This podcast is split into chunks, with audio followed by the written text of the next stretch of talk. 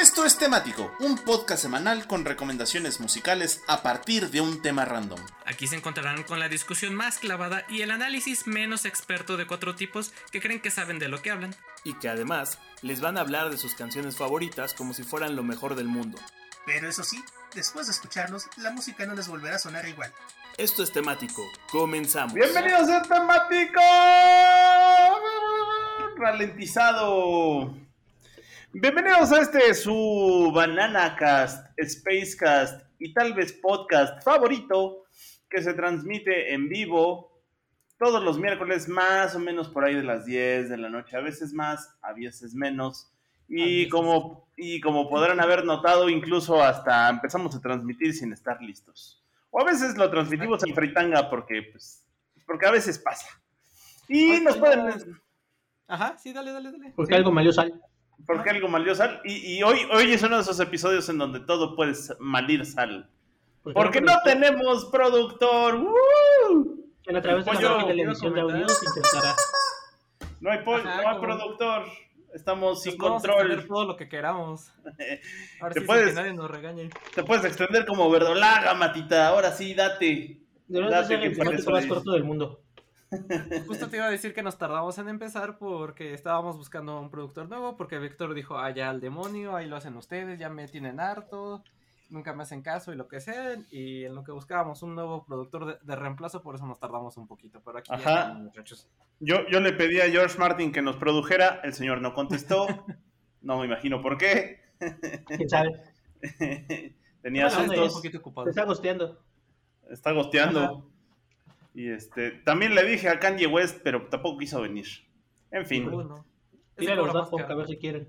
sí, Ajá. me, pedía como me pedía como solicitud que al menos alguien del, del, del grupo tuviera nombre con una K. No lo pudimos conseguir. Ahora vas a ser el Capoy Capoy. El capoy. o el, Camoy. o el, o el Kamata. Camata. Camata, mata.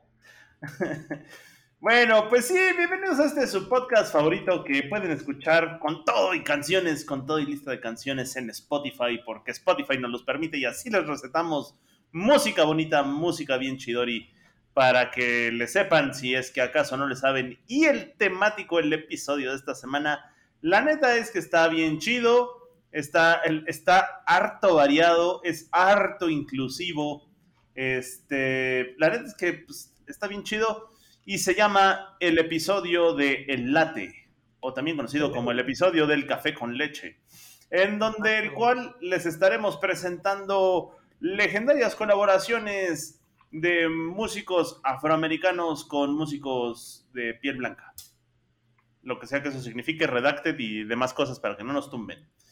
Y, Lo, y, lo pues, que pasa es que el, el- el temático de esta idea surgió porque cuando hicimos el temático de Me gusta el negro, que la idea era poner a, a, pues, a cantantes y artistas afroamericanos que hubieran destacado, que hubieran hecho cosas importantes, eh, el, el amable Poi que lo tenemos aquí, aquí presente, no me acuerdo por qué razones no estuvo. Eh, y me- nos dimos cuenta que la lista que él había dejado eh, para, para presentar era precisamente de, de artistas afroamericanos col- colaborando con artistas eh, blancos.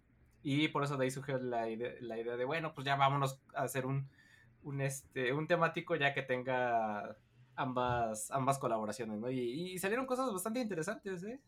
¿Quién lo diría? Lo mejor de dos mundos. Salió bien, ¿eh? Sí. Sí, la neta es que sí, el café con leche es una de las mejores. Hasta debería ser un género musical en sí mismo, mano. Sí, debería de haber tu, tu lista de Spotify que dijera ahí. Café ¿Cómo con leche. Café con leche, el, el que hacía Nescafé de música electrónica? El, sí, era como Nescafé Sessions o algo así, ¿no? Ah, algo así pudiera ser. Ujú. Sí, pues este se- sería el Nescafé con. Lo cual me recuerda que si ustedes van a tomar eh, un café por la mañana, pueden combinarlo con crema lechera. Ay, sí, sí, un vietnamita así, tú, sí. No manches, sí. O también pueden hacer. o también pueden. O también pueden hacer esa receta que justo el señor Paya aquí presente me enseñó en algún momento, en donde hacen un café muy concentrado y luego se lo dejan vaciar a un lado de vainilla. Eso también está bien sabroso. Ah, bueno. Sí, es como postre. en fin, pues comenzamos con este episodio que habla tal cual de músicos afroamericanos colaborando con músicos de tez blanca o similar. Y en donde la neta es que hay muy buenas colaboraciones y como no hay productor, vamos a apoderarnos del playlist con todo el poder. Sí, y, y este, oh, este, este va a estar bien bueno porque, bueno, eh, veo aquí en la lista que yo comienzo y fíjense que les voy a recetar, eh, les voy a recetar un metatemático. El, el metatemático se llama Metatemático de Va y Viene, en donde, por cierto, ahí Matita me va a echar, me está echando la mano en el, en el último segmento de, de todos. Así es. Y dentro de este temático de va y viene, les vamos, eh, por si extrañaron nuestra gustada sección, hace mucho que no ponemos a los Beatles, les vamos a Nos vamos a recetar, un chingo de veces. no una, sino dos veces, les vamos a recetar a- al Polainas, a la tía, a la tía Paul, se las vamos a recetar por doblete, y curiosamente, también les vamos a recetar por doblete a Michael Jackson, ¿eh? ¿Quién lo dijera? Como si no tuviéramos más, más y mejores ideas. Ah, es que, es que lo importante del, lo importante del metatemático de viene es que tiene jiribilla. Exactamente. Y en este metatemático de va y viene, bueno, primero, esta con la que vamos a abrir eh, las canciones del día de hoy. Esta es una canción de Paul McCartney en donde participa Michael Jackson. Y eh, bueno, estamos hablando de esta canción que se llama 666, que saldría en... el- 666, el número del diablo. Ah, no. 666. Ay, no, ese, ese es- este es otro temático. No, este es, este es lo que vendría siendo, no sé cómo le llamen, este, no sé cómo le hayan puesto en la etiqueta en español en su momento. No sé si en algún lugar le pusieron di, di, di, o diga, diga, diga, o llame, llame, llame, o hable, hable, hable. Pero bueno, la, cosa, se- seguramente en alguna edición latinoamericana o hispanohablante del disco Pipes of Peace de Paul McCartney tendrá la- la- el nombre en español de esta canción. La que en, en original se llama Say, Say, Say. Y les decía que esta es una, una canción original de Paul McCartney con una colaboración con Michael Jackson. Es una de las canciones, colaboraron en como en cuatro o cinco canciones más o menos Al menos tres. Al menos tres exactamente. Eh, pero les digo, sí, colaboraron entre cuatro y cinco canciones, tanto en álbums como de McCartney, como en álbums de, Jackson mismo. Y este, este disco, el Pipes of Peace, nada menos tendría de esas eh, cinco o seis colaboraciones, tendría nada menos dos. En el mismo disco vendrían dos colaboraciones de, de McCartney con, con Jackson. Bueno, hablando de 666, seguramente, más allá de la anécdota, podrán ustedes recordarlo por el video, el video que saliera en su momento en MTV, y es un video legendario porque incluso la crítica misma decía que habían hecho de una canción bastante regular, suena algo bastante interesante ya con el contexto del video. En el video ustedes pueden encontrar nada más y nada menos una historia como de entre esta, un poquito con tintes del viejo este y otro poquito con estos tintes de la Gran Depresión de Estados Unidos, en donde van eh, en, en una carreta vendiendo en ciertos pueblos productos milagrosos como los de Simpson e Hijo, y en, y en otros pueblos van y se bajan y hacen un show cómico musical, eh, un poquito al estilo de, de Remy, pero también de los shows de esa época, ¿no? Como de el, el negrito que baila y hace la coreografía, porque ese era el, el, el, América, el Estados Unidos de esa época. Eh, está muy chistoso porque en el video, les digo, van en esta carreta vendiendo productos milagrosos y hacen lo que se le conoce como el Medicine Show. ¿Y qué es el Medicine Show? Pues son estos shows arreglados donde se van vendiendo netamente, insisto, productos milagrosos y entonces llega el que vende, pone el puesto y dice, les, déjenles presento este tónico fabuloso que les va a, a dar X o Y poder milagroso y entonces se acerca alguien que es el compinche de este vendedor. De hecho, en el video ahí se ve que el cartel dice, te va a dar fuerza como un toro. Y luego se acerca el compinche de este vendedor y dice, pero señor, oiga, explíqueme cómo funciona. Y entonces el otro le dice, pues sí, mira, te lo tienes que untar todas las noches de luna llena y entonces vas a estar fuerte y sano como un toro. Y entonces le dice, no lo puedo creer, déjeme probarlo. Sí, y el otro le dice, sí, muchacho, pero solo a ti porque me caíste bien. Y entonces bebe un, un frasco o bebe un vaso de la pócima o se unta el ungüento en cuestión.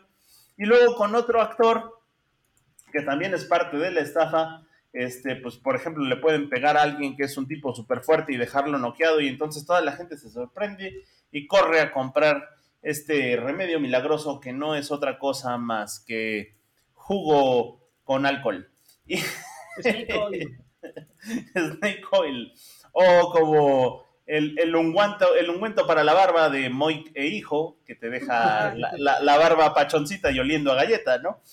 Este, sí, es, ese suero milagroso. En fin. y bueno, pues de eso va básicamente el video. Y eh, en el video hacen cameos Linda McCartney, como no podía ser de otra manera. Está ahí con, con Paul, que van en la carreta. Y eh, Michael también se ve que trata de ligarse a una chica afroamericana en un pueblo, que no es otra que su hermana Latoya, que sale actuando en ese video como, como, como ahí sale, ahí sale como si alguien que se enamorara de Michael Jackson.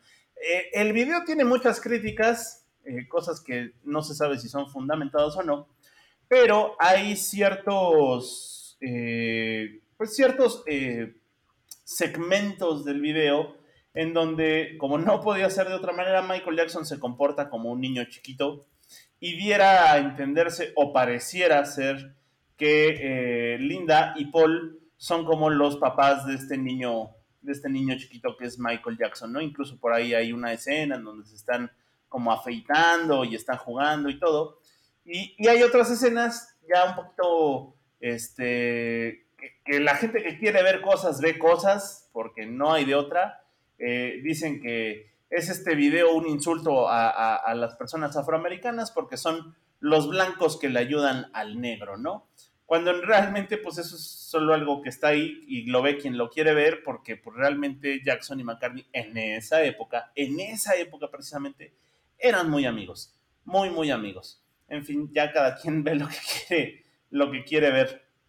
Para las anécdotas... Ya, ya dale, dale, dale. con tranchetes, como dicen. Sí, mano.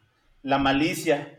En fin. Para esa época estaban grabando el video en varios estudios de California y resulta que los, eh, los McCartney se hospedaban en una casa de campo a las afueras de California y pues para durante la grabación del video pues Michael Jackson fue a visitarlos varias veces y le gustó mucho esa casita de campo. A la postre y con el paso del tiempo, esa casita de retiro ubicada en el campo a las afueras de California terminaría convirtiéndose en, José Rodríguez el Puma. no es cierto, terminaría convirtiéndose en lo que ahora conocemos como Neverland, el rancho de los niños. Exactamente. Ese rancho. Ese rancho, exactamente. Eh, ¿Quién lo dijera, no? Eh, ahí se estaban hospedando los McCartneys, a, a, Jackson le gustó la casa y sí, con el tiempo la terminó comprando y convirtiéndola en Neverland. Eh, lo compro lo compro, me gusta, lo compro.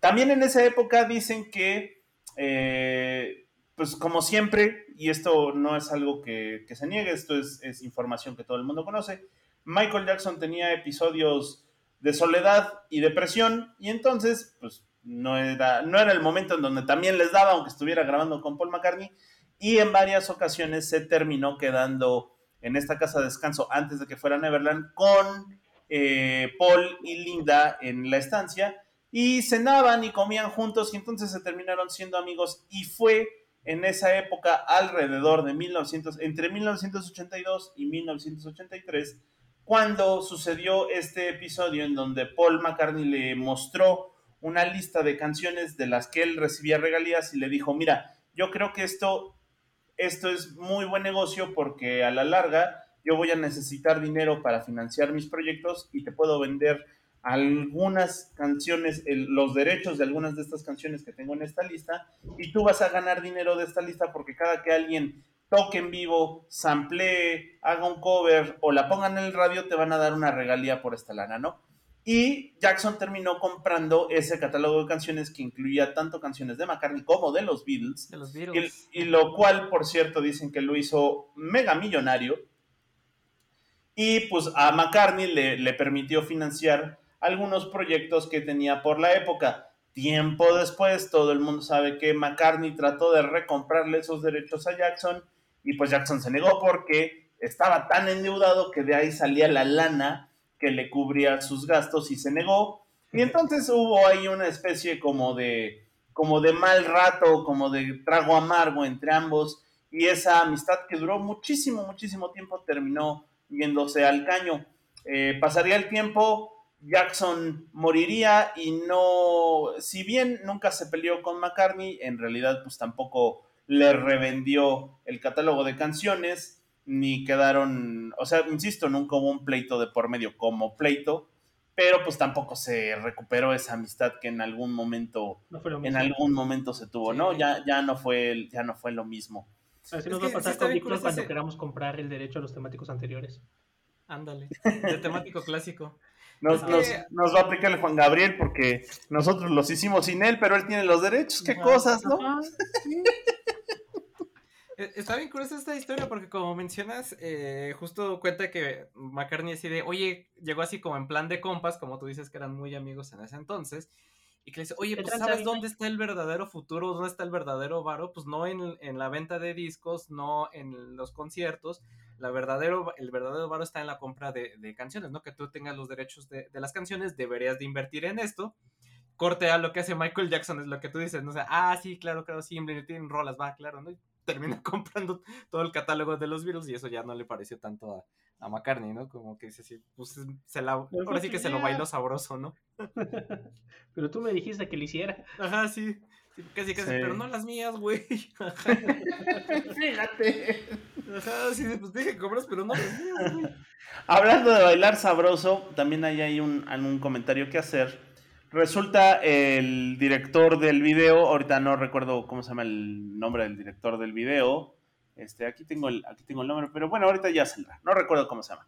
Pero el, director del video, el director del video de 666, decía que no sabía cómo iba a resolver el- la bronca de tener a dos egos tan grandes como el de McCartney y el de Jackson juntos, porque si bien a final de cuentas, eh, pues ambos tenían fama de ser bastante alivianados y ser buena onda, eso no les quitaba la carga de ego que traían encima, ¿no? Y que no sabía cómo iban a reaccionar mientras los iban a estar filmando al mismo tiempo. Sin embargo, algo que ayudó muchísimo es que eh, se respetaban mucho y esto funcionó tanto en el estudio de grabación como en la grabación del video. En la parte del estudio de grabación, Michael Jackson afirmaba que eh, McCartney, eh, que cuando entró a grabar 666 con McCartney no se sintió tan apenado ni tan eh, nervioso de grabar la canción porque la grabaron con George Martin y a diferencia de grabar con Quincy Jones, Quincy Jones era el mentor de Michael Jackson en, en toda la onda musical, sin embargo siempre le decía, no, mira, tienes que arreglar aquí, tienes que repetir esta toma, y Michael Jackson, si bien no sabía mucho de música, sí sabía lo que quería hacer respecto a su sonido y a cómo quería que sonara su música, ¿no? O sea, quizás no sabía de notas y tiempos y ritmos y eso, pero sí quería, sí sabía, tenía perfectamente claro cómo quería que fuera la canción que hacía. Cuestión que guiaba de la mano Quincy Jones, pero en este aspecto, pues eh, Quincy Jones era muy estricto. Si ustedes ven el documental de Quincy Jones que está en Netflix, podrán darse cuenta que Don Quincy Jones es un señorón músico, así de, de cabo a rabo, que le sabe a todo, ¿no? Y es, es mucho de la partitura y la nota y la afinación y todo este show. No por nada tiene un sonido tan refinado y tan pulido. Cosa Y que una, esperaba. una hija tan bonita. Sí, una, varias, mano. Bueno, varias, pero Rashida Jones en particular. Sí, está bien guapa. Sí, está bien guapa, está bien, está bien bonita, está bien viciosa de su carita. y, y Quincy Jones diría que todo le sale bien excepto el matrimonio. Y esas palabras del propio Jones. Porque hasta las Eh, hijas le salieron bien. Sí. Y, y entonces eh, Jackson esperaba eso de George Martin, ¿no? Pues porque había escuchado de el gran George Martin, y, y decía, no, pues no sé cómo vas a trabajar con él. Y cuando llegó con George Martin, George Martin, bien alivianado, le dijo, bueno, nada más, ¿qué quieres hacer, no? ¿Cómo quieres sonar? Y ya Jackson le explicó a su manera y dijo, ah, ya te entendí. No te preocupes, yo he trabajado con chavos como tú toda la vida. y entonces pasó y empezó a trabajar con McCartney y, lograron hacer todo esto sin gran dirección musical y esto pues alivianó muchísimo el, trabajo de Jackson. Y en la elaboración del video, eh, resulta que el director del video no sabía como que bien afrontar como, no sabía qué esperar de esta situación de reunir ambos. Y lo que pasó es que eh, McCartney y Jackson se tenían mucho cariño y mucho respeto mutuo. Y entonces eh, eh, Jackson decía, la neta es que, y, fíjense quién lo decía, ¿eh? y, Jackson decía, es que la neta no sé si a la hora de la cantada le voy a llegar a los tonos de McCartney, ¿no? Cuando McCartney todavía tenía voz. Y me da, me da mucha cosa que, pues que no pueda cantar con esa manera musical que McCartney lo hace. Y por el otro lado, este, cuando no estaban juntos, McCartney le decía al director, no manches, eh, hay una sección en donde se ponen a bailar juntos, en el video hacen esta como coreografía, insisto, de afroamericanos de los años 20, de, de carita pintada y bastones y este show. Y McCartney le decía al director, no manches, no sé cómo le voy a hacer a la bailada, porque este cuate sí baila bien sabroso y me va a bailar bien sabroso a mí, mano. Literal. Sí, y se lo terminó bailando, pero de otra manera, pero sí fue así como de no, no, no va a haber manera, no va a haber manera de que yo brille en comparación a los pasos de baile de este cuate, ¿no? Y, y pues eso como que niveló bastante las cosas y hizo que fluyeran todos como, como cuates y en paz. Y así fue como terminó grabándose este, eh, pues mi, esta mini historia, esta mini película, pues un corto, un corto musical que es 666 y que curiosamente iba a salir antes que Thriller porque esto se hizo en el 82 pero quedó enlatado por cuestiones de producción y entonces salió primero Thriller en el 83 que realmente es un corto musical y después ya saldría 666 y bueno, pues así se emparejaron las cosas y el resto eh, pasa para la, para la historia. Les decía que este, este disco, bueno, 666 saldría en el disco Pipes of Peace de 1983, en donde también hay otra colaboración de Jackson que se llama The Man. The Man es otra canción donde están el dueto eh, McCartney Jackson, pero esa no tiene, no tiene tanto, pues no tiene tanto pegue o tanta fama como esta de 666 por las cuestiones que les digo y sobre todo por el video que lo hizo muy, muy famoso. Y pues aquí estaría el señor productor diciéndome, ya te pasaste hace media hora, no es para hacer un cortometraje de una canción. Pero el señor productor está obteniendo nupcias en, en una, este, en un ritual eh, nudista en alguna playa del norte, así que, pues, que nos no, importa. puede, no tiene injerencia aquí. Y no tiene injerencia como para cortarnos. Así que vámonos con 666, canción de Paul McCartney con una participación de Michael Jackson del álbum Pipes of Peace de 1983 anunciada por Don Pollo. Bueno, pues este. Ahora me toca a mí. Yo, yo tengo un metatemático que no revelaré. Esperaré a que se den cuenta cuando lleguemos a él. Por el momento comienza siendo muy divertido. Comenzamos con Dinosaur Jr. Esta importante banda de rock es de Massachusetts, de Amherst, y salió en el 84. Estaba bueno, estaba leyendo la historia y realmente se llamaban dinosaurios, Dinosaur. Hasta que llegó una super banda con gente de Grateful Dead, Jefferson Airplane y no sé quién más, que también se llamaban Dinosaur y los demandaron. Si dijeron ese nombre nos, lo, nos pertenece, nos lo quítenselo. Y entonces le agregaron el Junior. Junior. Y me dejaron de ser Dinosaur a ser Dinosaur Junior. Y pues nada, tienen, tienen música muy bonita, le dan como el rock alternativo, al indie, al noise rock, al lo-fi. Tienen, tienen canciones como bien buena onda. Sonic Youth los, los iba a ver a los shows. Y al principio Sonic Youth como que no se sentía muy impresionado por la banda. Pero eso cambió con el tiempo y pues Sonic Youth se volvió fan de Dinosaur y los invitó de gira. Imagínate que te invite Sonic Youth. Quiere decir que le estás haciendo bien, ¿no? Al menos en, en la parte de este Del ruido, del literal. ruido, ajá, del ruido artístico. Y bueno, pues en el Reino Unido llegaron a, a poner en las en las charts, en las listas de popularidad de los sencillos, con un cover que hicieron a Just Like Heaven. Que qué rolón es Just Like Heaven nada más. Ay, sí. Sí, sí, sí. Y bueno, pues en los 90, a finales de los 90, yo, eh, Jr. se separaron como buena banda. Se pelearon los integrantes fundadores. Solo para reencontrarse en el 2005. Y de ahí en adelante han seguido tocando. De hecho, vinieron a un festival, me parece. No, no los pude ver, pero creo que vinieron a un Corona, una de esas cosas.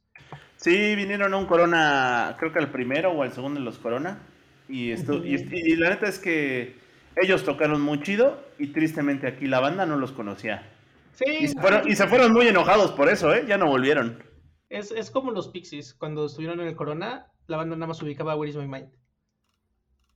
Entonces era como que la única canción que respetaron. Todos los demás estaban como, yo que toquen Where is My Mind. Y entonces, güey, tienen como 20.000 rolando a los Pixies. Pero bueno, por eso, por eso luego no me gusta ir como a escuchar bandas chidas en, en conciertos. Luego tienes cosas bien interesantes que mandan a las carpas chiquitas y así porque pues no, no, no, no pegan fuerte.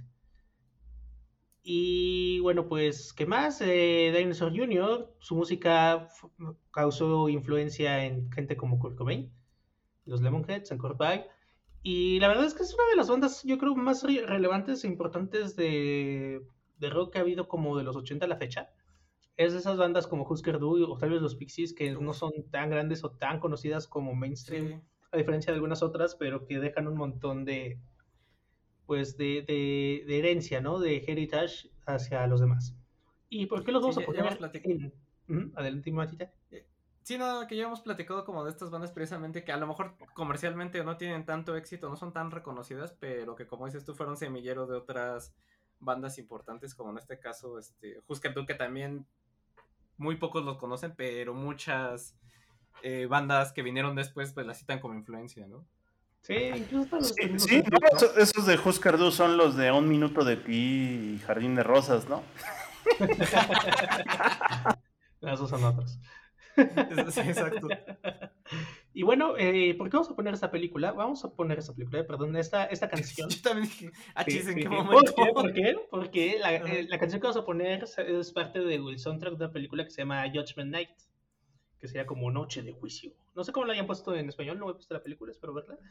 Solo porque ahora que me entero que sale. Y está dirigida por Stephen Hopkins, lo cual debe de ser una película al menos decente. Viene, eh, la película en Emilio Esteves, Cuba Gooding Jr., Jeremy Piven y Stephen Dorff. Ya saben, los 90.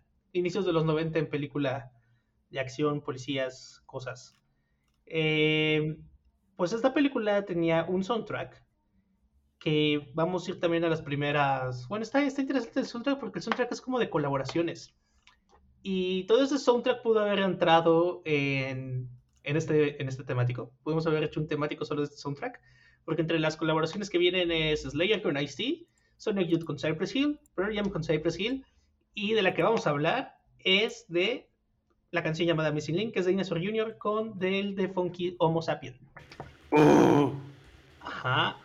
Que el Monkey Homo Sapien, pues es un rapero nacido en el 72, que ha colaborado con muchos artistas y la verdad es que tiene un buen de flow. Toda su música está, está bastante re buena. Y pues sí, justo, justo en el 93 hizo esa colaboración con Dinosaur Jr. para crear esta canción Missing Link, que está, está, está bonita, está medio funky, está chida. Y pues sale en el disco del soundtrack del 1993, Judgment Night. Y por eso esa es la primera canción que vamos a poner con Dinosaur Jr. ¿Ven? Entra completamente en tema. no hay ninguna falla ahí. no, no hay falla. Lo bajó bien. Sí, de. Vamos a Pues- escuchar Missy Link con Dinosaur Jr. Bueno, ¿qué, qué lo cuenta el señor productor? ¿Quién lo, quién lo diría tan... Nunca lo habíamos escuchado tan, Elocuente. tan claro, tan conciso, tan preciso y sin, y sin dar vueltas, ¿no? Muy, muy buena rola de Sacude lo que tiene arena. Muy bien. Exacto, del, del, del sacudo que tiene arena tiene, tiene razón.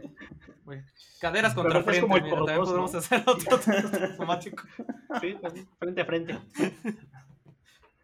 Pues bueno, eh, vámonos con el Light Asylum, que no es una eh, colaboración como muchas de las que estamos viendo en esta en este temático, sino es más bien un dúo de música electrónica que se formó en Brooklyn eh, por Shannon Funkes, o no sé cómo se pronuncia Funkes, eh, dejámoslo en Funkes, y Bruno Coviello, que eh, ellos lanzaron su primer EP que se llama Intention, en el, o sea, Intención, así es un juego de palabras, en 2010. Eh, este EP traía cuatro rolitas y de ahí el siguiente disco que sacaron fue un LP, ya un disco de larga duración, en mayo de 2012, que eh, recibió críticas muy positivas, sobre todo de algunos sitios como Pitchfork, ¿no? Y ellos forman parte justo de este eh, post-punk revival, del dark wave o del synth wave o de este minimal o cold wave que se ha popularizado, popularizado en la última, en los últimos años.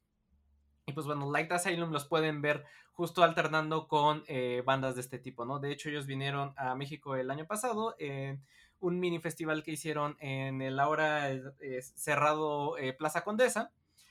Eh, donde estuvieron pues otras bandas del post-punk como Utro y, demás, ¿no? Ellos también estuvieron aquí de Light Asylum y ahí fue donde, eh, bueno, los vi en vivo, que ya, los conocía eh, antes de, verlos en, vivo, pero pues ahí fue donde más me, empezó a gustar su, música. ¿Y por qué están entrando dentro del, del Me Gusta el Negro? Bueno, no más bien del café con leche, porque pues, como les comento, está conformado por dos personitas este proyecto electrónico. Una de ellas es Shannon Fonkes y ella es una cantante afroamericana. Y el otro compa, Bruno Covielo, pues él es, el, él es la leche en el café con leche, ¿no? Él es el, el, el whitey. Pues, eh, como dato curioso, resulta que en el 2003 Bruno Covielo escribió una canción de Electroclash o Dance Pop, eh, que era lo que estaba de moda en ese entonces, para la banda sonora de una película que se llamó Party Monster, eh, nada más que él usó el seudónimo de Mannequin para esta película de Party Monster. Y curiosamente, yo no he visto esta película de, de Party Monster, pero dicen que es malísima. Y el único o su único atractivo es que eh, Macaulay Culkin o el el compa de mi pobre angelito, mejor conocido como el Maculkin, pues aparece después de nueve largos años de haber tenido su último protagónico, que fue eh, la película de Ricky Recon de 1994, pues reaparece con otro protagónico en esta película de, de Party Monster del, 2003, ¿no? Y si ustedes se meten a este sitio de, de tomates podridos, de Rotten Tomatoes, pues la película tiene una calificación de 28%. Un, día hay que invitar a Macaulay Culkin al podcast. Ah, eh, así, así, parece este, mantequilla sobre el pan, pero sí vamos a invitar, vamos a enviarles un mensaje a todos los artistas que queremos invitar, a ver quién cae. y, con ustedes, es que ahorita, Max Mikkelsen. ahorita que mencionas a, a Macaulay Culkin, justo eh, tuvo una colaboración con el Angry Video Game Nerd hace como un par de años, me parece. Ah, sí, para hacer los reviews de los juegos de Home Ajá, para hacer las reseñas de, la, de los videojuegos de, de mi pobre angelito. Y justo en un video que acaba de sacar eh, el Angry Video Game Nerd, bueno, ya el, el personaje, bueno, más bien el, el, actor que es, este, bueno, el productor o el, youtuber que es James Rolfe, eh, hace poco sacó un video de cuáles han sido sus mejores momentos eh, como Angry Video Game Nerd o los, sus mejores momentos según él como el Angry Video Game Nerd. Y uno de los momentos que más que él dice que estuvieron más padres fue cuando colaboró con Macaulay Culkin, porque él dice, ay, yo la verdad pensé que, o sea, lo contacté para trabajar juntos y le dije que si le interesaba y dice, yo la verdad pensé que me iba a decir, no, pues sabes qué, su representante iba a decir, sabes qué, él ya está hasta la madre de hablar de mi pobre angelito, eh, ya lo tienen hasta el copete, pues eh, puede hablar de lo que quieras, menos de, eso, ¿no? Y que el contrario, que Macaulay que le dijo, ah, no, sí, sin broncas, yo te eh, puedo hablar lo que quieras de mi pobre angelito. y se mostró en muy buena disposición de, hablar de la película. Que... no, cuando quieras hablamos de eso, eso ya me pagó la pensión. Ajá, exacto, que le dijo, ah, pues sí, eh", y que hasta él mismo propuso que, ah, pues vamos a recrear estas escenas de, de, las, de la película, ¿no? En, en, para tu episodio de, de la reseña de, de, los videojuegos de Mi Pobre Angelito y, que eso vino de él, ¿no? Y por eso dijo que está muy encantado de... Estuvo muy encantado de trabajar con Macaulay Culkin y ha sido una de las mejores colaboraciones que ha tenido él, ¿no? Pero bueno, ya nos... ¿Cómo se nota que no está el señor productor? Ya nos fuimos por otra, por otra rama. Entonces, mira, lo que Mi Pobre Angelito es... Es así. Y pues bueno, regresando a Light Asylum, eh, por otro lado, Shannon Funkes, que es la afroamericana del, proyecto, eh, ella eh, ha, ha colaborado con bandas desde TV on the Radio, los Chick Chick Chick, que justo eh, eh, su colaboración se, fue, se vio frustrada, más bien su participación en el Corona anterior, en el que acaba de pasar, se vio frustrada, no sé por qué terminaron cancelando, creo que fue porque uno de sus miembros del staff le dio COVID y pues terminaron mejor prefiriendo no tocar. Y eh, eh, resulta que eh, ha dado distintas entrevistas, la, más bien dio distintas entrevistas el año pasado cuando estuvieron eh, antes de su concierto ahí en febrero. Y pues dice que es una... que ellos han hecho lo posible por mantenerse en, en, el under, ¿no? Que ella también comenta que pues hay distintos o distintos proyectos que valen la pena, que no están recibiendo tanto la atención y dice, bueno, pues nosotros somos uno de ellos y la verdad es que nos cuesta un poquito de trabajo eh, estar en este, en el radar de, de, la música, pero bueno, también ahí le hacen su lucha y eh, sobre todo están haciendo la música que ellos quieren hacer, ¿no? Eh, ellos como música, si no los han escuchado, es que están muy fuertemente influenciados por la música ochentera. Incluso los han descrito como si combinaras a Inch Nails con Depeche Mode más o menos así de, ese estilo es la, música de ellos.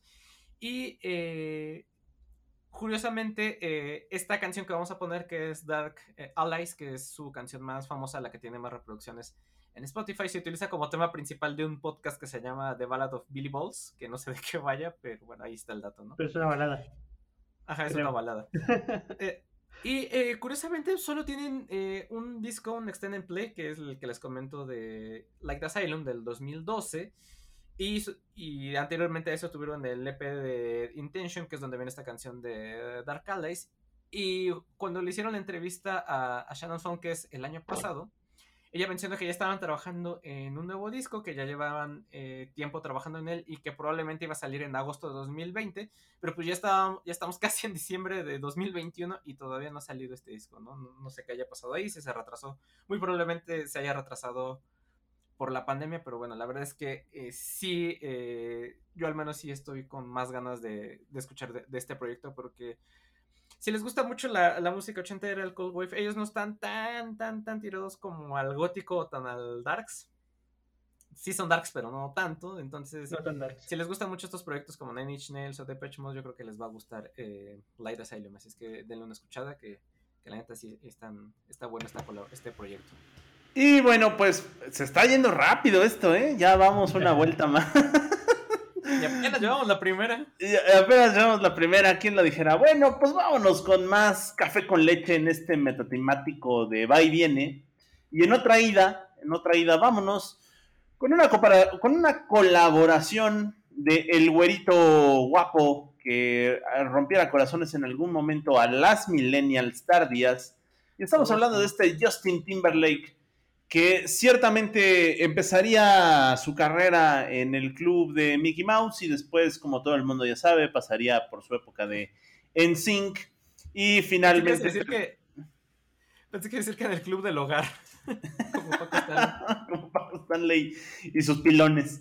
En fin, y este, y pues ya en cierto momento haría su carrera solista. Ciertamente, eh, si ustedes ven feo a Justin Timberlake, díganmelo en la cara y nos damos unos madrazos afuera del Metro Valderas, porque es mi cuate, es, es mi compadre. Y este, yo le decía el otro día, güey, ¿por qué no grabas acá con Jay-Z? Te daría harto pegue. me dijo, sí, ¿verdad? Sí. Y bueno, fíjense que Justin Timberlake, en algún momento, quizás ustedes puedan menospreciar su trabajo, muy mal hecho porque, bueno, podríamos... es, un tipo es, un tipo prefabricado, popero, ya saben, pero Nel Pastel, Nel Coronel Pastel. Yo Era el único que tenía talento de NSYNC. Sí, y por eso, y por eso hizo lo que hizo. Y este metatemático de va y viene, y hablando de las, de las dos colaboraciones que vamos a tener, el metatemático de va y viene, no solo son especiales por el café con leche que hacen, sino porque son realmente una gran lección de talento, por una parte, y por otra parte son una gran lección de negocios, donde la vida es el conecte y las palancas y los cuates, y bueno, evidentemente el talento que se tiene, ponerlo a trabajar. Eh, como hace un momento veíamos, eh, les platicamos de Michael Jackson y Paul McCartney y sus enjuagues con la compra de derechos de las canciones de los Beatles. El caso de Justin Timberlake y Jay-Z está bien chido, bien bonito, porque nos habla justo de los amigos, los conectes y luego los negocios que haces con esos conectes. Resulta que Justin Timberlake estaba eh, su productor de cabecera es este don señor Timbaland, a que también hay que, hay que persinarse porque va que vuela para ser uno de los mejores productores eh, contemporáneos. Si no, es que, si no es que ya lo es, evidentemente. Y eh, Timbaland, pues ya saben, tiene un amplio currículum y es el productor de cabecera de muchos de los trabajos de Justin Timberlake. Justin eh, Timbaland también le ha producido N cantidad de canciones a Jay-Z. No es tan así su productor de cabecera, pero sí tiene, tiene varios, este, varias producciones con él también, ¿no? Eh, Jay-Z se discute mucho entre si va a ser su productor de cabecera, si es Timbaland o Kanye West o algún otro por ahí, pero de sus favoritos es Timbaland y Kanye, ¿no? De Timberlake sí es mucho, sí se nota muchísima más la preferencia con Timbaland.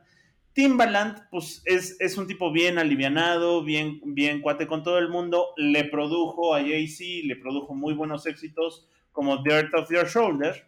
Y pues son cuates, ¿no? Y por otra, otra parte, pues le ha producido varios discos a, a Timberlake y le hizo discazos, ¿no? Está el Future Sex Love Sound y evidentemente este que es el 2020 Experience.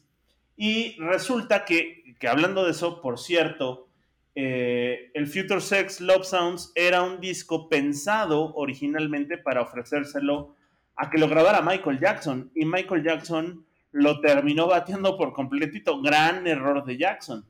Y pues todo ese material ya estaba casi casi listo para grabarse y quien lo tomó, lo tomó Justin Timberlake, que ha seguido casi casi a, papel calca los pasos que hizo Michael Jackson para llegar a la fama. Y entonces se nota, número uno, se nota que Justin Timberlake es súper, súper fan de Michael Jackson y que se ha dejado coachear por gente que también ha analizado de cerca la manera en que Michael Jackson llegó a la fama. Y entonces Justin Timberlake hizo más o menos lo mismo que hizo Michael Jackson, pero lo hizo bien, sin cagarla, ¿verdad? Y entonces... de hecho, esta canción de, paréntesis, del Justify del primer disco de Justin Timberlake, es esta canción, la de Rock Your Body, ¿no? Total, es totalmente una canción de Michael Jackson. Sí, sí, sí, sí, totalmente. Y entonces siguieron esos pasos como, como guía, ¿no? Hay que hacer artista infantil, luego te hacemos, te metemos en una boy band, y luego como tú sí tienes talento, igual que el otro chavillo, pues hacemos tu carrera solista, y ya que tengas carrera solista, te ponemos a componer, te ponemos a actuar, te ponemos a bailar y ya, y, ya, llegas a ser lo que eres. Cosa que pues, son cosas que hizo Jackson en su momento, ¿no? Lo, así casi, casi calcadito, a papel calca, les digo. Y eso terminó encumbrándose en, más o menos entre el 2011 y 2013. No recuerdo cuándo salió eh, uno de los últimos discos de Michael Jackson, que sale este, este este sencillo, el de Love Never Felt So Good, que tuvo tres versiones, la versión cruda, la versión arreglada y la versión donde eh, hay una colaboración de Michael Jackson con Justin Timberlake. Y en el video salen luciendo toda la influencia que sería posterior. O sea, Michael Jackson dejó un gran legado tanto en música como en pasos de baile. ¿Y qué pasaría? Pues todas las generaciones que crecimos viendo a Michael Jackson ya cuando era Michael Jackson, pues reinventamos o retomamos o, apreciamos mucho su trabajo. Y ese video lo nota porque Justin Timberlake, así se nota que lo disfruta muchísimo, nada más porque Jackson ya estaba muerto, desafortunadamente, pero disfrutó muchísimo cantando Love Never Felt So Good. Y salen un chorro de bailarines reinterpretando los pasos de, Jackson, ¿no? Entonces eso fue como la cumbre eh, o, la cereza en el pastel en la carrera de Timberlake. Les digo, ¿quién fue la clave para todo esto? Timbaland. Timbaland que fue el productor para algunas canciones, algunas canciones de la remasterización del thriller de sus 25 años y del material póstumo de Jackson que lo remasterizó fue Timbaland y entonces Timbaland jaló a Timberlake para esto. Apunten eso.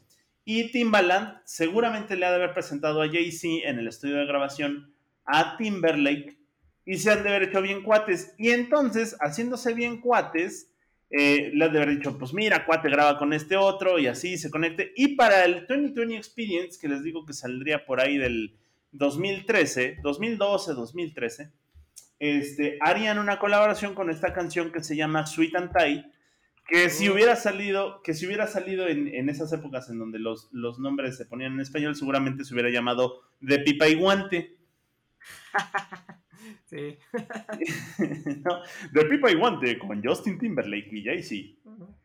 y, y, entonces grabaron esta gran canción que es Sweet and Tie y es el primer sencillo y el con el que daría a conocer, es el primer sencillo promocional y con el que se daría a conocer todo este disco que es el 2020 Experience. Y qué discazo es el 2020 Experience porque más que un disco pop está enfocado a ser un disco de neo soul y tiene unos trancazos musicales pero bárbaros, bárbaros, bárbaros. Está Sweet and Tie, está Mirrors que es una rolaza sasa, está Tunnel Vision, todo el disco es buenísimo, no tiene desperdicio en lo absoluto. Todo, todo, todo, échenselo el 2020 Experience. El 2020 Experience tiene dos volúmenes, el volumen 1 y el volumen 2, y si lo consiguen junto, que así está en Spotify, es de 2020 Experience Complete Edition, ¿no? Entonces, échenselo completito. Vale muchísimo más la pena la, parte 1 que la 2, pero completo no tiene absoluto desperdicio. Y pues aquí lo que quiera complementar Matita, porque ciertamente Justin Timberlake tiene harto talento para rebosar. No, justo era lo que te iba comentando, que yo era de esos rockeritos que antes le hacía el fuchi a Justin Timberlake, hasta que una vez me puse a escuchar así de, pues bueno, vamos a escuchar por qué tanto alboroto con este señor. Y no, hombre, la verdad es ahí es donde te das cuenta de todo el talentazo que, que tiene este, este, este guapo.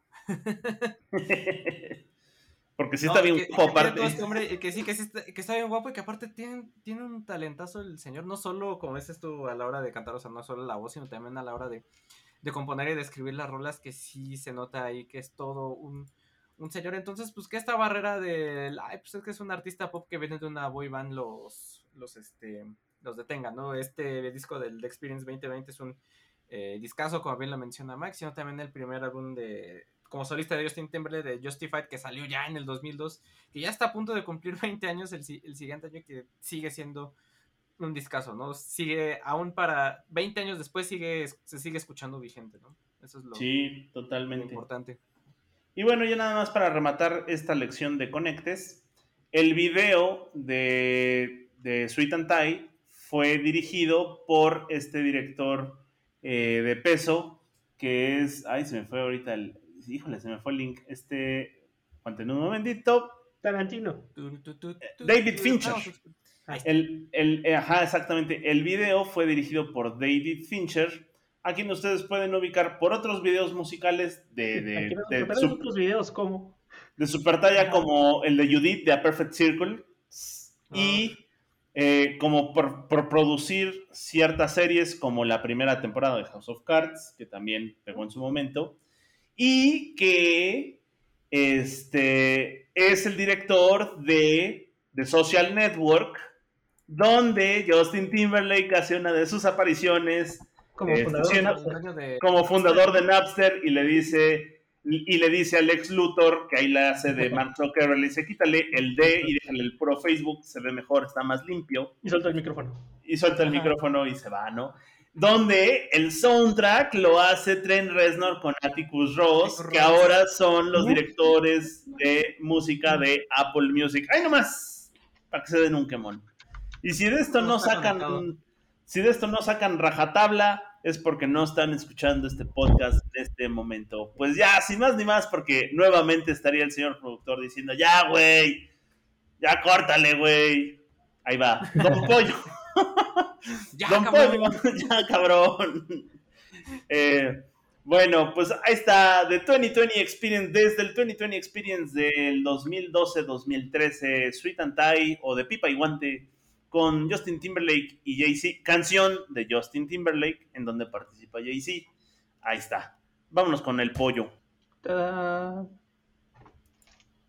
Y bueno, pues el día de hoy vamos a hablar de las bandas virtuales. ¡Woo! Algunas cosas interesantes de las bandas virtuales. La primera banda virtual en la historia fue Elven y las ardillas. Aunque aún no se inventaba Ah, el sí. término, es como la primera banda virtual. Y Más- antes, antes que los archis, ¿te cae? Sí, sí, Sí. sí. Fueron antes. Este, luego también estuvieron las Nutty Squirrels, que supongo se traducirá algo como las ardillas locochonas o algo así. y luego los Archies. Después de eso, Josie and the Pussycats, el show de los Muppets, ah, y pues varias más. En Japón estaban como los idols desde los 80, las idols, y una de las primeras idols virtuales que hubo fue Lin Lin May, quien sale en Macros. Uf, sí, macros, ajá. Ajá, que canta este Remember. Está bien buena esa. Ajá. Ajá, Pailon. Que es como Gran Retragón Rojo o algo así, ¿no? La Ujú. traducción. Y bueno, luego eso nos lleva como a cosas más, más nuevas, como Hatsune Miku.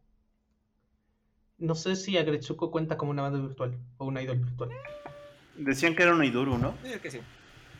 Sí, sí, sí. Y pues bueno, en el lado más eh, western, más, más de nuestro lado, tenemos a. Gorillaz, tenemos a Deathclock, tenemos a Elite Chief, Tauren Chieftain, que es la banda ETC De ETC. de, de- de World of De Warcraft.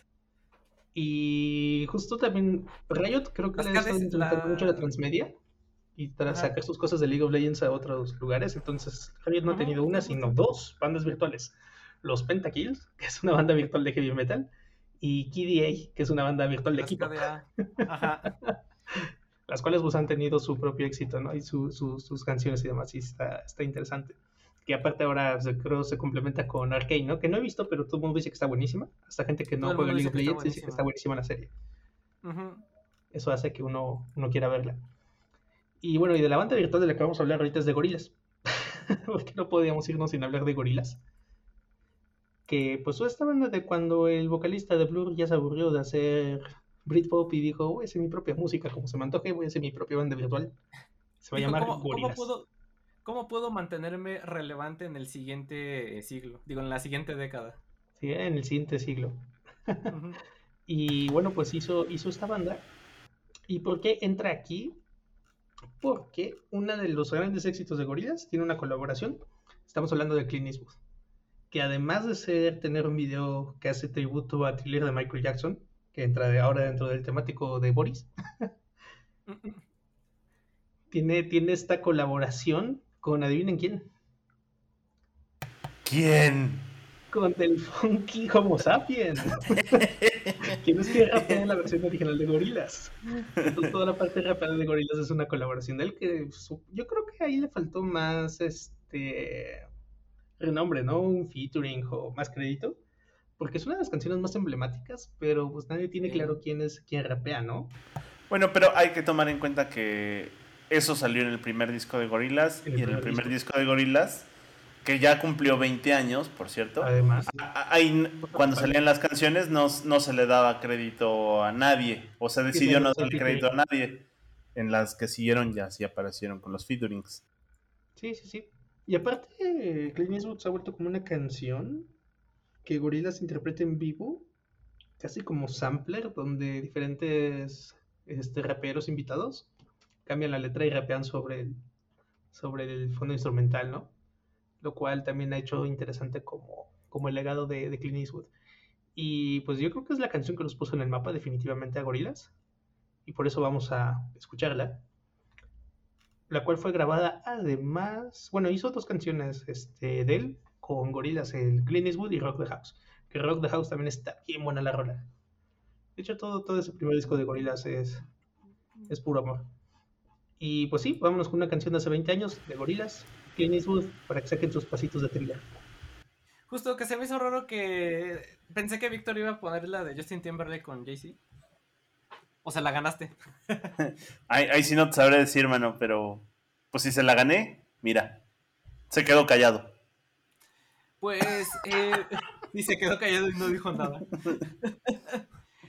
La siguiente canción eh, de este bonito playlist que, que, nos, que qué bonito nos está quedando, pues es el Camínale por acá, güey. A ver, chavo, llégale por acá, ¿no? Que es R- Rolón. Walk This Way, que es, es- es este rolón de la banda Aerosmith compuesta por Steven Tyler y Joe Perry, que se lanzó originalmente como sencillo del disco Toys in the Attic de 1975.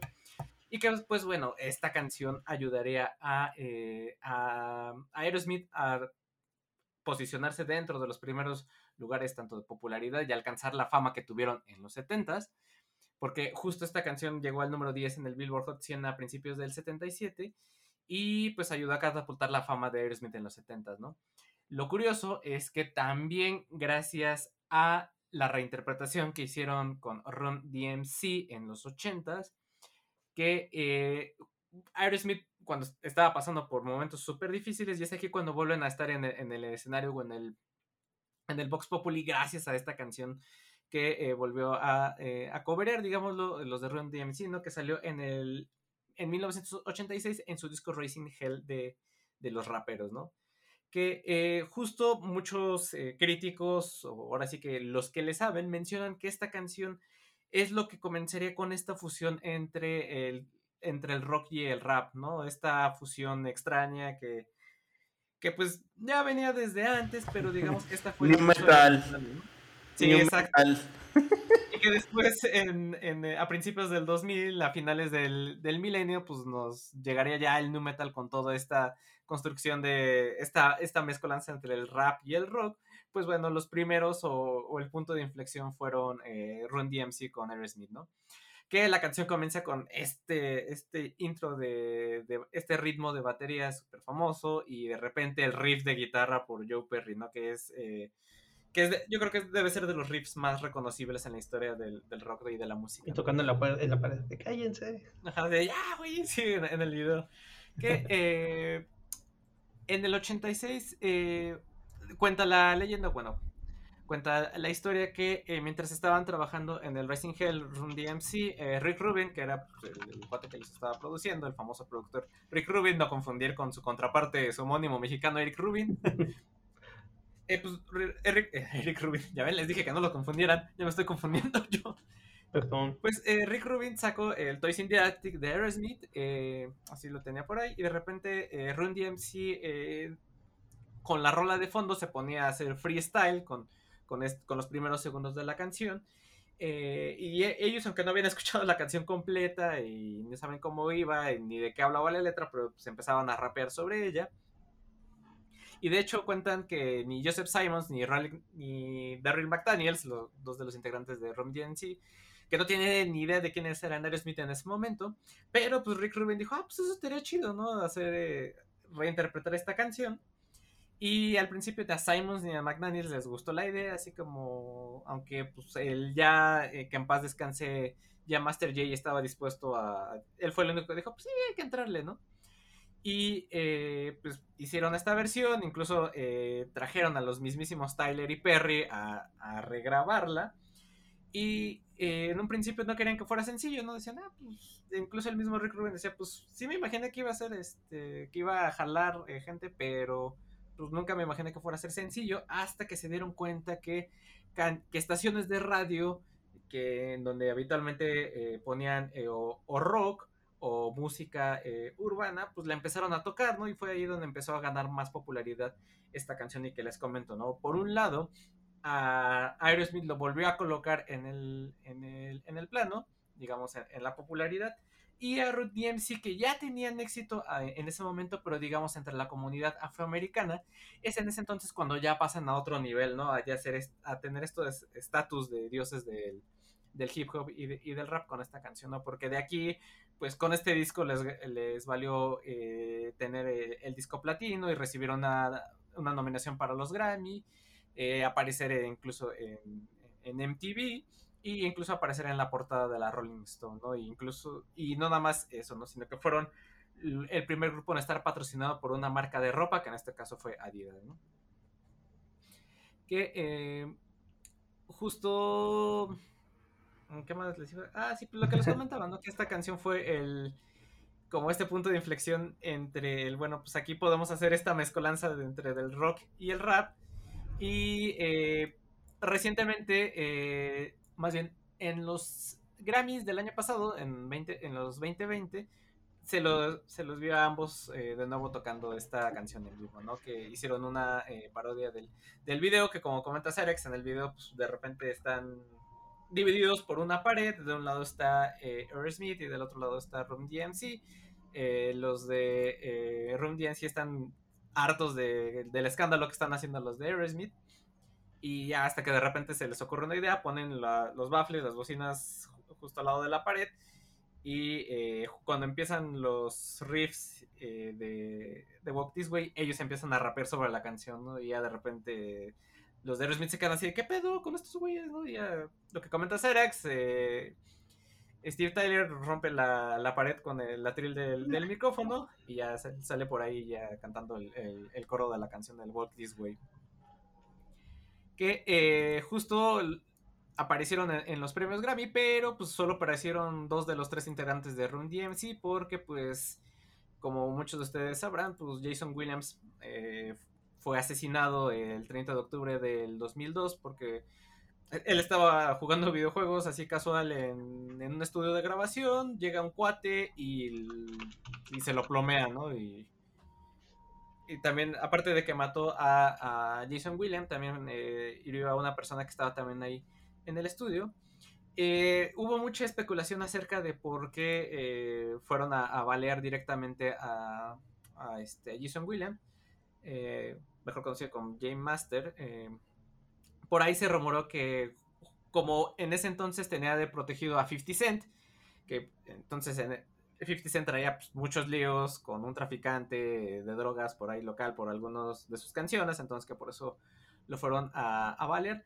Pero curiosamente, hasta hace poco, eh, no me acuerdo si fue este año o el año pasado, que aprendieron a uno de, los, uh, de los autores de este asesinato y ya lo metieron al, al fresco bote, ¿no? Y todo apunta que era un negocio con drogas, que tenía que ver este ahí. Hubo ahí un business con 10 kilos de, de cocaína y que, pues, yo creo que les de, debía el varo y, pues, por eso lo fueron a, a plomear, ¿no? que eh, ya para terminar y justo también este, hablando de drogas y cómo todo se conecta, eh, una confesión eh, curiosa pero que no nos sorprende es que Steve Tyler en una entrevista que dio en el 2003 dijo que la canción fue compuesta mientras él y Joe Perry estaban esperando por su dosis de cocaína, ¿no? Que estaban ahí esperando, ah, sí, estamos aquí esperando a que nos traigan la coca, no no la que tiene hielitos.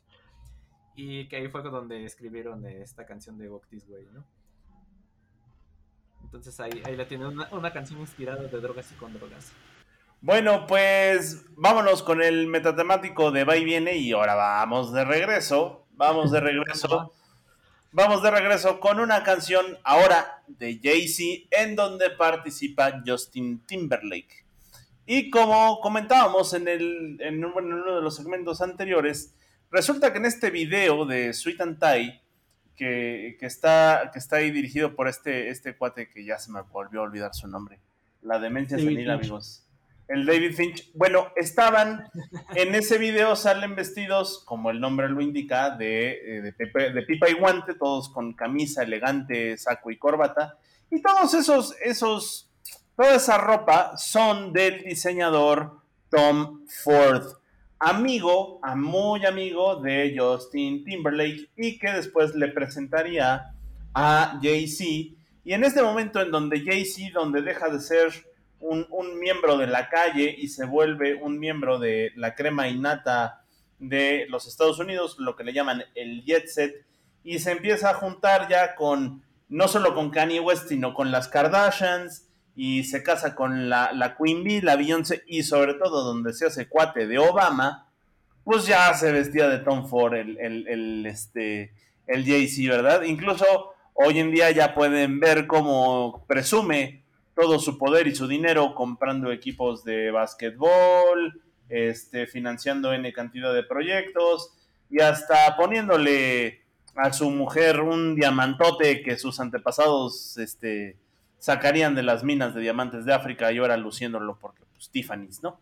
En fin, eh, el dinero y la doble moral, nada, no cierto. Pues, pues, para eso es el dinero, supongo, y así lo quieren gastar.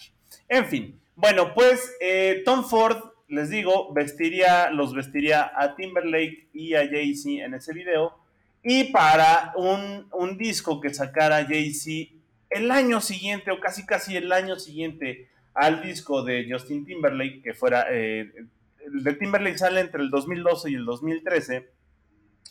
Y este, Jay-Z saca un disco exactamente en la mitad del 2013, que es el Magna Carta Holy Grail, en donde eh, pues expresa o busca expresar cómo se siente ya siendo un miembro del jet set, ¿no? Eh, incluso hasta por ahí dice que se siente hasta medio deprimente tener tanto dinero y, y no tener con cómo o con quién gastarlo, ¿no? Ya saben, le agarró la depresión en un Ferrari, se empezó, se empezó a limpiar las lágrimas con benjamines y todo, todo eso dejó pasarlo, en fin.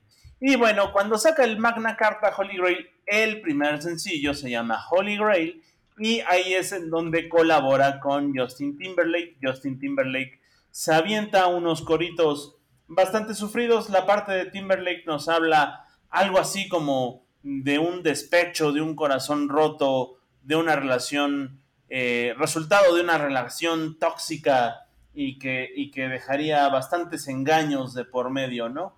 Eso es lo que canta en su coro Timberlake. Y por la otra parte, Jay-Z rapea sobre este sinsentido de tener mucho dinero y de cómo gastarlo en obras de arte como Basquiat's, mansiones, andar en limusinas y demás cosas. Es, un muy buen disco de Jay-Z, el Magna Carta Holy Grail. Sin embargo, conforme va pasando el tiempo nos podemos dar cuenta que es un producto de su época.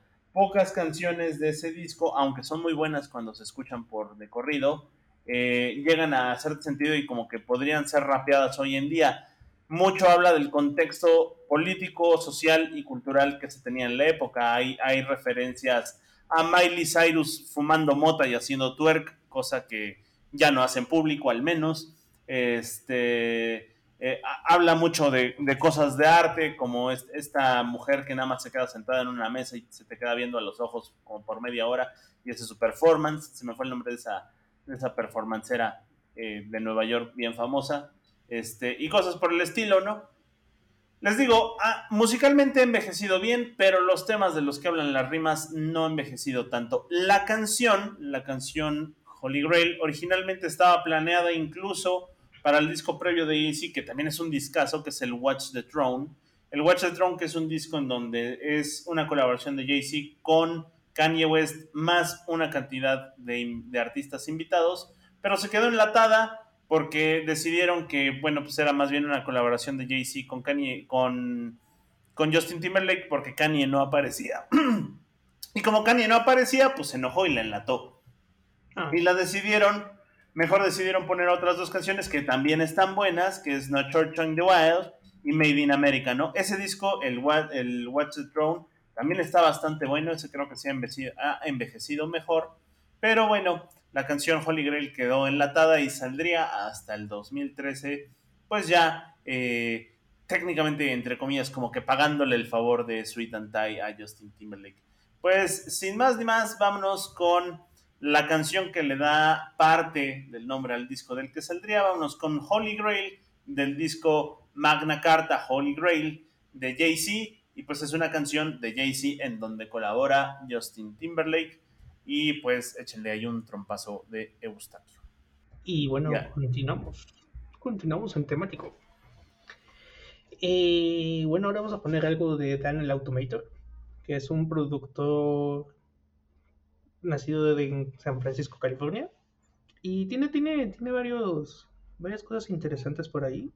Ha hecho colaboraciones justo con con muchos artistas, ha sido productor de varios, varios discos, entre ellos el disco de Gorilas llamado Gorilas, eh, algunos discos de Primal Scream, de Casabian y de un montón más. Ha hecho música para varias películas como para Ocean's Eleven, para Blade, para el juego de Tony Hawk, para Charm, etcétera, etcétera.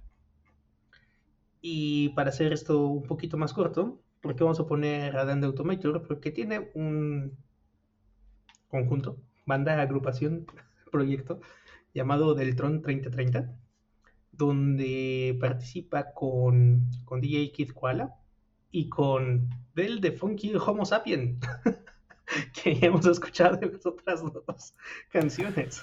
Es la mitad de pilas del 2000, mano. Sí. Sí, sí, sí.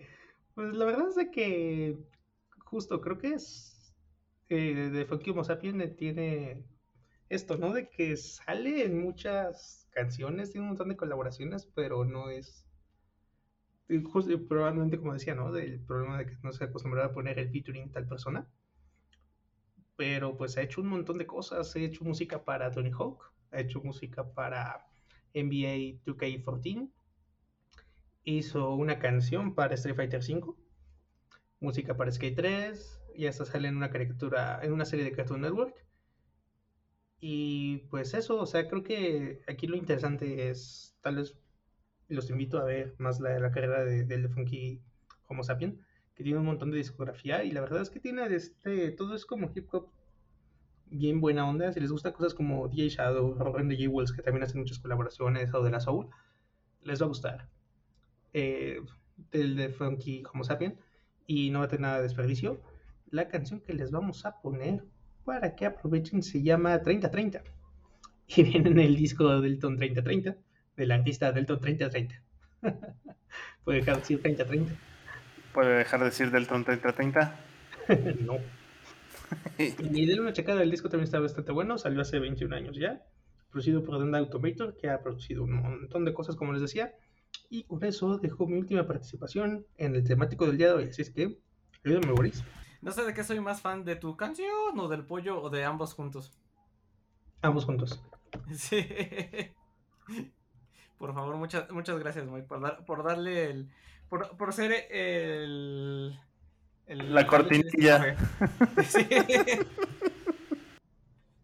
Bueno, pues ahora sí, aviéntate, ¿por qué crees que, pu- que pusiera esta rola y no la otra? Bueno, no, no quería encimarme en tu segmento, pero pues ahí está. Eh, para cerrar el metatemático de Va y Viene, en donde justo aquí Matita me está echando la manopla, Claro, claro, porque Pues- compis. pues vámonos a una canción de Michael Jackson, en donde participa Paul McCartney. McCartney. Ahí está el asunto, todo tuyo, todo tuyo. Ah, Matita. con razón, mira, mira, ahora sí ya tiene sentido. Sí, porque primero vimos a, a, como dices, Justin Timberlake con Jay-Z, después Jay-Z con Justin Timberlake, después tuvimos a Paul McCartney con Michael Jackson y ahorita es Michael Jackson con Pablito McCartney, ¿no? Sí, con The Girl is Mine, que ya, que ya había hablado un poquito de, de ella en el, en el anterior segmento, pero pues bueno, vamos a, a darle, ¿no? Que es esta canción escrita por eh, Michael Jackson y que canta a dúo con Paul McCartney y que es el primer sencillo de, eh, de Thriller de 1982 que eh, no sé si hasta la fecha sigue siendo el álbum más vendido de toda la historia, me imagino que sí, porque pues ya no se venden discos básicamente. Pero pues, no sé, sigue siendo citado como el mejor disco de toda la, toda la historia thriller, ¿no? Que esta canción llegó a estar en el número 2 en Estados Unidos del Billboard Hot 100 y el número 1 de las listas de RB. Y que pues bueno, como también ya mencionaba Moik, aquí eh, la colaboración fue con el productor Quincy Jones, ¿no? Quien fue quien produjo eh, Thriller y pues justo si ya le había tocado a, a este a Michael Jackson colaborar con, eh, con George Martin, pues bueno, ahora fue, el, fue lo al revés contrario, ¿no? Ahora eh, Paul McCartney colaborando con el productor de cabecera de, de Michael Jackson, que, es, que era Quincy Jones, ¿no? Y eh, lo que ya comentábamos en el anterior, ya habían grabado 666 y The Man, que eh, aparecieron en el disco de Pipes of Peace del 83 de, eh, de Paul McCartney. Sin embargo, eh, lo curioso es que esta canción nunca la interpretó Michael Jackson en vivo. Solo por está el dato curioso de que en, solo cantó una partecita en, un, en el concierto que dio en 1993 aquí en México. Está ese, ese dato curioso de que solo aquí cantó esa, esa partecito de, de Girl is Mine. Para la anécdota, mano. Para la anécdota, ajá. Y como dato curioso también, eh, esta canción ha sido demandada en dos ocasiones por plagio, la primera en 1984 y después en 1993, aunque eh, más bien, en ambos casos Michael Jackson testificó eh, por esta canción, pero eh, terminó ganando, ¿no? La, la, ¿cómo se llama? La, la, la demanda. Y, Cosa, cosa, cosa curiosa de, de plagios y demás. ajá. Si, si ustedes prestan atención a. Ay, se me fue la.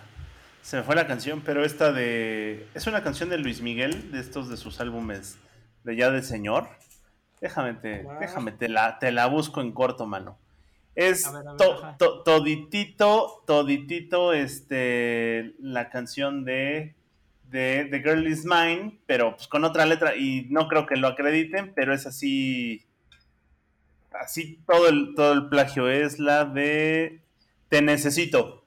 Si ustedes escuchan... Ah, de yo te Necesito- como- Sí, sí, sí, claro, sí, tienes razón, sí. y, y bueno, pues evidentemente porque Luis Miguel es súper fan de Michael Jackson, ¿no? Pero pues ahí sí es un plagio bajita la tenaza. No, mira, si ya le había, este... ¿Qué se plagió en La Incondicional? Eh, ¿Top Gun? En el, bueno, ese fue el video, ¿no? Sí, se, se Ah, hizo. de- Que, que no se lo plagió, le hizo un cover. Le hizo un cover al video. Sí. Cuando sí le hice un cover al video, dejémoslo así. Pues. mm, eh, eh, Quin- Quincy Jones eh, le, dijo a Michael Jackson: Oye, pues estaría chido que te escribieras una canción en donde dos hombres se pelean por una chava, ¿no? Y inspirado en eso, Michael Jackson se despertó durante una noche y empezó a cantar la canción en una grabadora.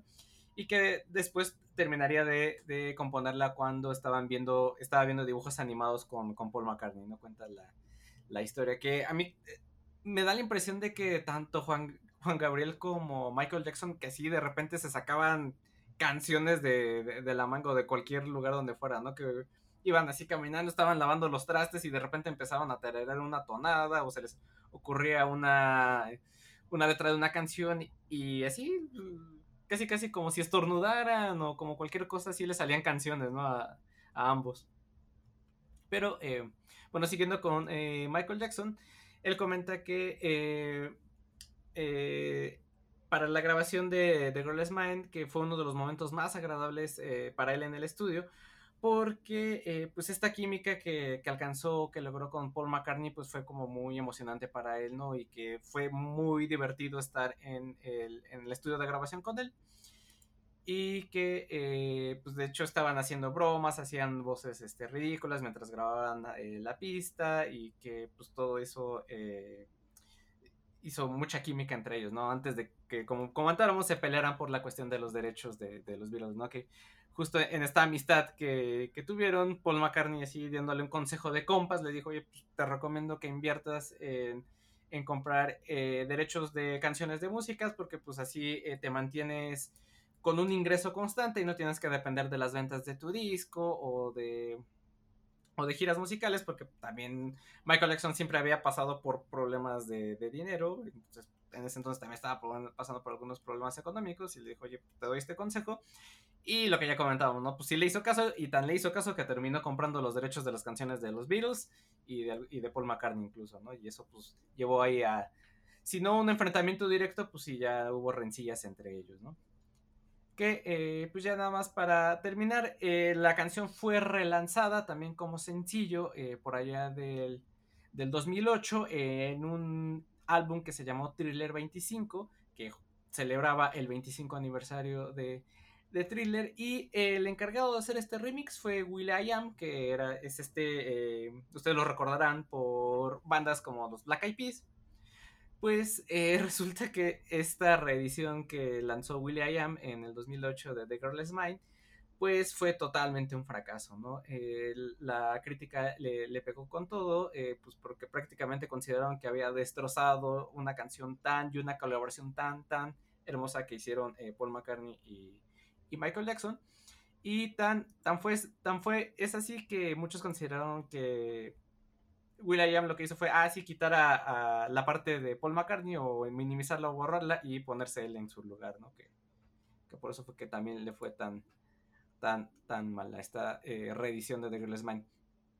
Y ya como dato curioso, en la canción original, en la de Thriller de 1982, pues participan varios eh, músicos de Toto, de, la banda que es famosa por estas canciones como eh, África y Roxanne y se me olvidó cuál era la otra, pero bueno. De la banda Toto aparecen el pianista, el, me parece que el baterista, el guitarrista y también el cuate de los sintetizadores. Ahí aparecen en esta colaboración con Paul McCartney y, eh, y Michael Jackson, ¿no? Entonces no es solo Paul McCartney con, eh, con, este, con Michael Jackson, sino también es casi medio Toto ahí metido.